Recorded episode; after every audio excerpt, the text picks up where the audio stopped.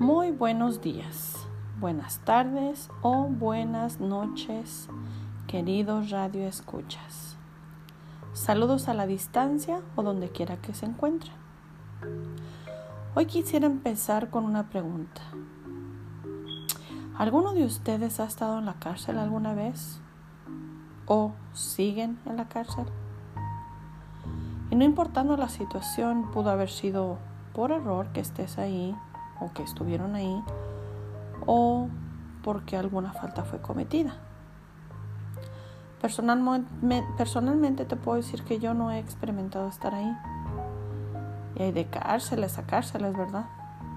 Lo que sí puedo decir es que he tenido personas allegadas que han compartido sus anécdotas de cómo son esos lugares. Ciertamente sabemos que en la cárcel no es un lugar acogedor, no es un lugar en donde huele a rosas, en donde todos te tratan de maravilla y que si llega tu cumpleaños puedes festejar con el mejor pastel y con tu familia. ¿O no es cierto? Nada de eso. Es un lugar horrendo en el cual está uno dentro de tres paredes y una reja o puerta reforzada para que no tengas escapatoria. En el mejor de los casos, ¿verdad? Y las horas de levantarse y acostarse no son las horas que nos gustarían tal vez, porque tienen que seguir un régimen allá adentro.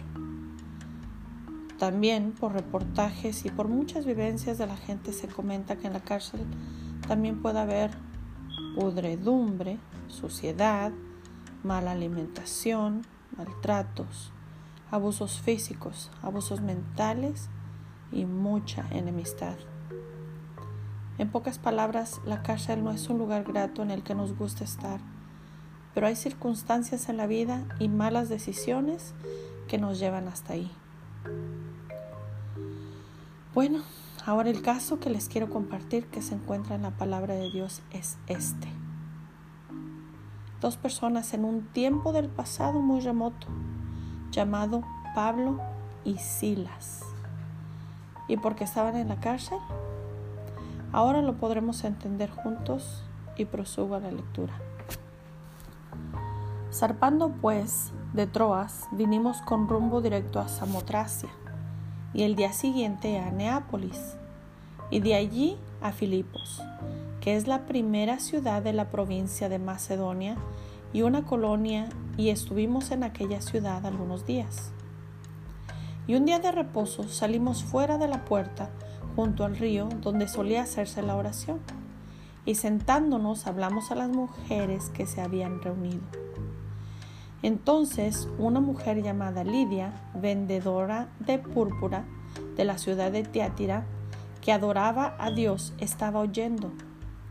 Y el Señor abrió el corazón de ella para que estuviese atenta a lo que Pablo decía.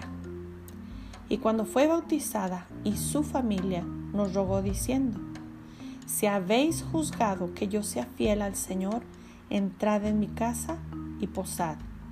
Y nos obligó a quedarnos.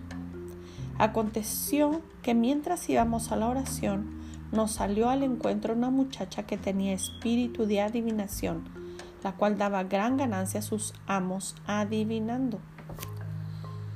Está siguiendo a Pablo y a nosotros. Daba voces diciendo, estos hombres son siervos del Dios Altísimo quienes os anuncian el camino de salvación. Y esto lo hacía por muchos días. Mas desagradando a Pablo, éste se volvió y dijo al Espíritu, Te mando en el nombre de Jesucristo que salgas de ella. Y salió en aquella misma hora. Pero viendo sus amos que había salido la esperanza de su ganancia, prendieron a Pablo y a Silas y los trajeron al foro ante las autoridades y presentándolos a los magistrados dijeron, estos hombres, siendo judíos, alborotan nuestra ciudad y enseñan costumbres que no nos es lícito recibir ni hacer, pues somos romanos. Y se agolpó el pueblo contra ellos y los magistrados, rasgándoles las ropas, ordenaron azotarles con varas. Después de haberles azotado mucho, los echaron en la cárcel mandando al carcelero que los guardase con seguridad, el cual recibió este mandato. Los metió en el calabozo de más adentro y les aseguró los pies en, el cepo. Pero a medianoche, orando, Pablo y Silas cantaban himnos a Dios y los presos los oían. Volvemos a repetir esto. Pero a medianoche, orando, Pablo y Silas cantaban himnos a Dios y los presos los oían. ¿Te puedes imaginar esto? Cantando aún en medio, en medio de ese lugar, en medio de la soledad, en medio de esas malas condiciones. Bueno, continúo. Entonces sobrevino de repente un gran terremoto, de tal manera que los cimientos de la cárcel se sacudían y al instante se abrieron todas las puertas, y las cadenas de todos se soltaron. Despertando el carcelero y viendo abiertas las puertas de la cárcel, sacó la espada y se iba a matar, pensando que los presos habían huido. Mas Pablo clamó a gran voz diciendo, No te hagas ningún mal, pues todos estamos aquí. Él entonces, pidiendo luz, se precipitó adentro y temblando, se postró a los pies de Pablo y de Silas.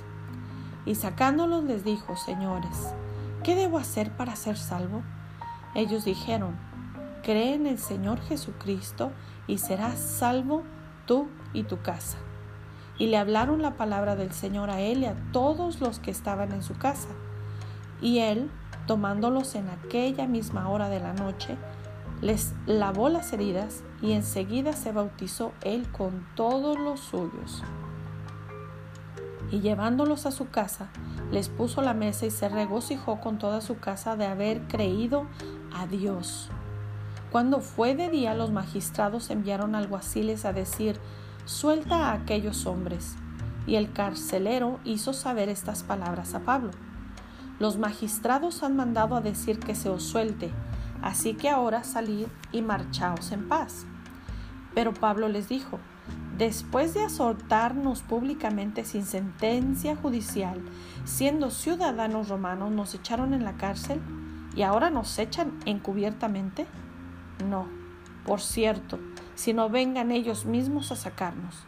Y los alguaciles hicieron saber estas palabras a los magistrados, los cuales tuvieron miedo al oír que eran romanos. Y viniendo les rogaron, y sacándolos les pidieron que salieran de la ciudad. Aquí te puedes imaginar que ellos pasaron por injusticia, por maltratos, porque ciertamente no los trataban tampoco bien en esa cárcel. Pero ellos tenían un objetivo claro, que era de predicar la palabra, de compartir lo que Jesucristo les había enseñado, de compartir ese amor, aún estando en esa cárcel. Pudiste entender por qué estaban en la cárcel, ¿verdad? Por predicar las buenas nuevas, por orar por los enfermos, por hablar de Jesús. Y aún estando en la cárcel, ellos no se amedrentaron, sino al contrario, cantaron himnos a Dios, alabaron a Dios y las celdas fueron abiertas. Qué gran poder del Dios Altísimo. Él cuida de sus hijos y abre la cárcel al cautivo, no importando en qué tipo de cárcel te encuentres en este momento, si es una física o si es una cárcel espiritual. Él te librará Solo alábale, cántale al Dios Altísimo, al Dios Todopoderoso, y Él te rescatará. Ciertamente te lo digo porque Él me liberó de una cárcel. Tal vez no fue una cárcel física, pero una cárcel espiritual. Y te puedo asegurar con certeza que Él también te dará esa libertad. Oremos. Dios Todopoderoso, en el nombre de Jesús, te pido que perdones todos mis pecados. Prepara mi vida para la venida de Jesús. De este día en adelante prometo servirte con todo mi corazón y mi alma, mente y cuerpo. Te serviré no importando dónde esté. Te serviré no importando en qué situación me encuentre. Te serviré todos los días de mi vida y te agradezco por la libertad que me estás dando. Y te pido, Señor, que mi nombre sea escrito en el libro de la vida. En el nombre de Jesús. Amén.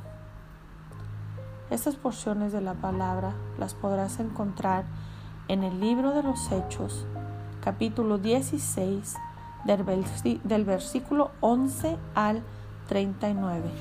Dios te bendiga.